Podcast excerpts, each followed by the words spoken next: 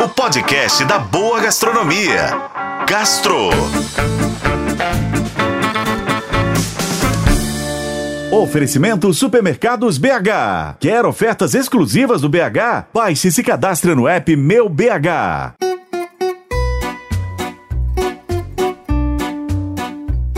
Hoje é véspera de um dos dias do meu lanche preferido da vida. No dia 9 de setembro é celebrado o Dia do Cachorro Quente. A data foi escolhida porque justamente nesse mesmo dia, em 1884, o hot dog foi criado nos Estados Unidos. Um dos motivos do sucesso desse ícone da comida de rua é a sua praticidade. É fácil de preparar, é fácil de comer e o lanche precisa ter apenas um bom pão e uma boa salsicha. Mas aqui no Brasil, dependendo da região que você estiver, você vai apreciar a iguaria acompanhada de outros acréscimos. Tem purê de batata, vinagrete, carne moída, queijo, uva passas ou ovos de codorna e por aí vai.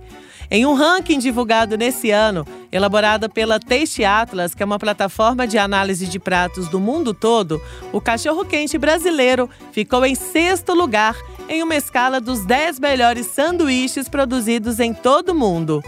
Para mim, ele será sempre o número um no meu coração.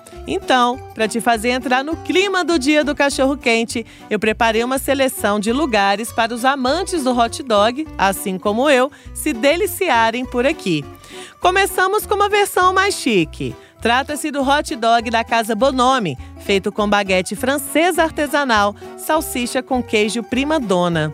Hum, agora, na padaria Fofo de Belas, o cachorro-quente é servido com linguiça alemã e um vinagrete apimentado na medida para dar aquele toque especial, finalizado com molho holandês.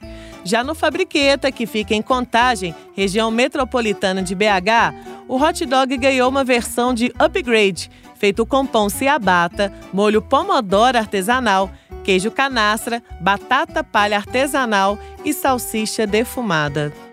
Eu sou Lorena Martins e esse foi o Gastro. Acompanhe pelos tocadores de podcast e na FM O Tempo.